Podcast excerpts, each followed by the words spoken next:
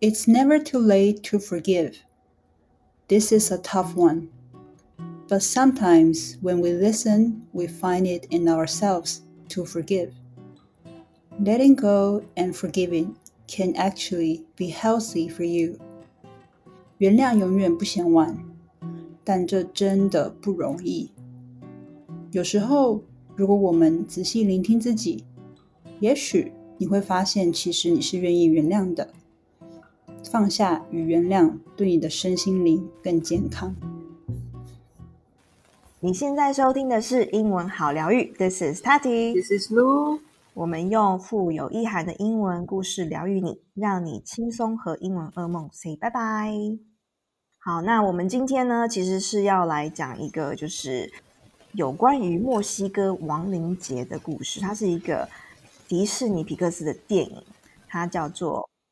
Coco 可可夜总会，然后这个其实要很谢谢，是我们其中一个听众给我们的 idea，耶！他就也希望我们可以就是哎来做一集有关于可可夜总会，因为他这一集呢真的是非常催泪的电影，就听说是连硬汉看了都会想哭，硬汉看都哭，哇！没错没错，所以那我们呢啊今天就会用一个简短的方式跟大家用英文来介绍这个电影，不晓得大家。熟不熟悉，或是有没有听过这个关于墨西哥亡灵节？就是因为我们说 Day of the Death，你应该有在网络上看过那种大家把脸画的很像骷髅头，然后戴花圈的头饰，就是那个在墨西哥很有名的一个节庆。它在每年 around November，it's a actually a very happy and then uplifting kind of festival. Um, so it combines celebration and death and life，它不是一个很悲伤的节日，它其实是就是觉得说，哎，其实人死去并不用这么难过，我们要庆祝很美好的时光，或者是让我们更珍惜现在啊所拥有的生命。之前有听说过这个墨西哥的亡灵节，is one of the must visit festival in the world. I think it's very interesting to look at another culture's difference where something we find very sad, they find it really happy. In Taiwan, we find it quite sad, right? 就记得小时候，我们还有那种，嗯，我忘记叫什么白衣女子，就是要哭得很大声，so 越大声越难过。少女白情，yes. All right. So this story is about a little boy called Miguel. So now we will start the story in a slower speed and then we will continue with the story explanation. Little Miguel loves music. His family, not so much, or rather, not at all. Generations ago, his great great grandfather abandoned his family to pursue a career in music. He never returned. Generations passed, but the music man's betrayal was never forgotten or forgiven. Since then, no one in the family has been allowed to do anything even remotely musical. Miguel understands why his family bans music in every form, but he loves it anyway. Miguel secretly plays a guitar in his attic, and little Miguel harbors hopes of becoming a real musician himself one day no matter what his family might say. There's the annual Day of the Dead.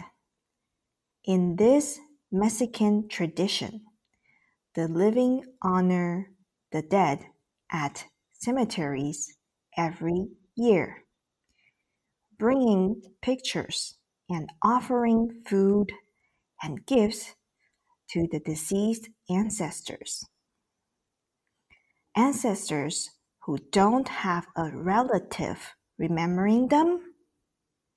Well, they eventually turn to ash in the colorful afterlife known as the land of the dead.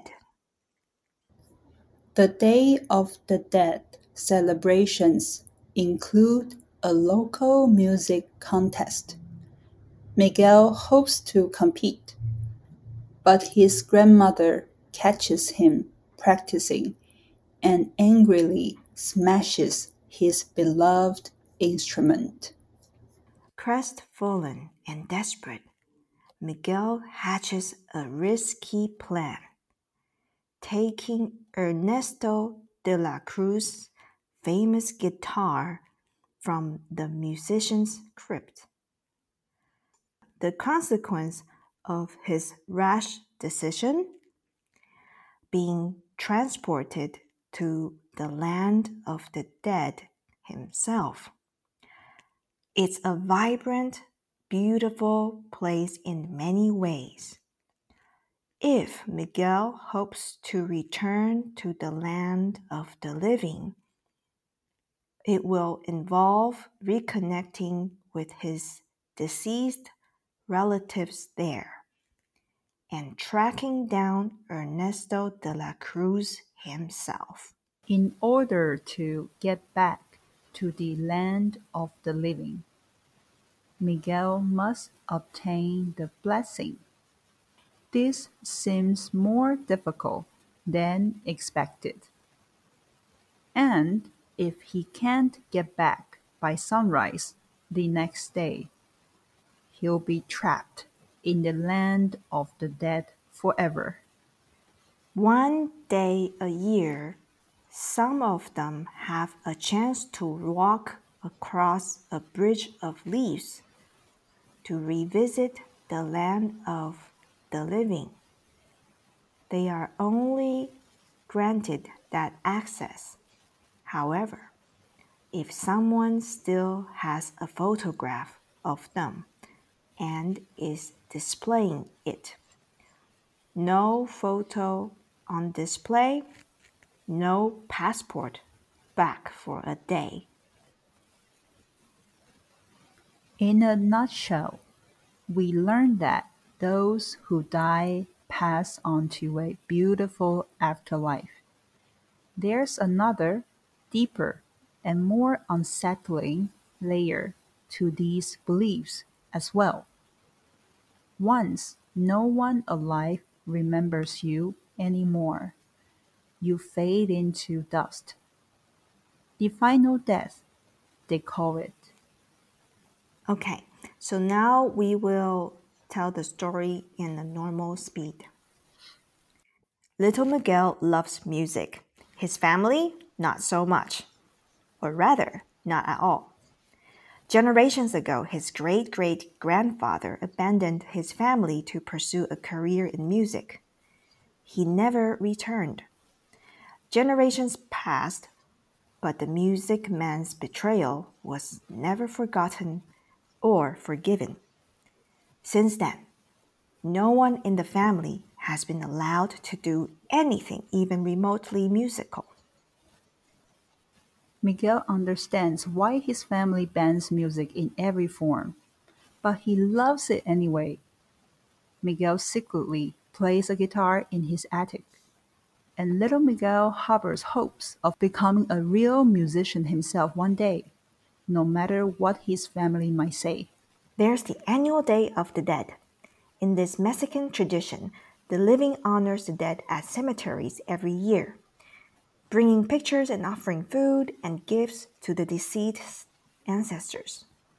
Ancestors who don't have a relative remembering them, well, they eventually turn to ash in the colorful afterlife known as the Land of the Dead. The Day of the Dead celebrations include a local music contest Miguel hopes to compete, but his grandmother catches him practicing and angrily smashes his beloved instrument.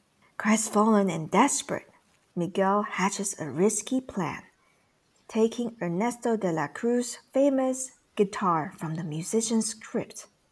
The consequence of his rash decision being transported to the land of the dead himself. It's a vibrant, beautiful place in many ways. If Miguel hopes to return to the land of the living, it will involve reconnecting with his deceased relatives there and tracking down Ernesto de la Cruz himself. In order to get back to the land of the living, Miguel must obtain the blessing. This seems more difficult than expected, and if he can get back by sunrise the next day, he'll be trapped in the land of the dead forever. One day a year, some of them have a chance to walk across the Bridge of Leaves to revisit the land of the living. They are only granted that access if someone still has a photograph of them and is displaying it. No photo on display, no passport back for a day. In a nutshell, we learn that those who die pass on to a beautiful afterlife. There's another, deeper and more unsettling layer to these beliefs as well. Once no one alive remembers you anymore, you fade into dust. The final death, they call it.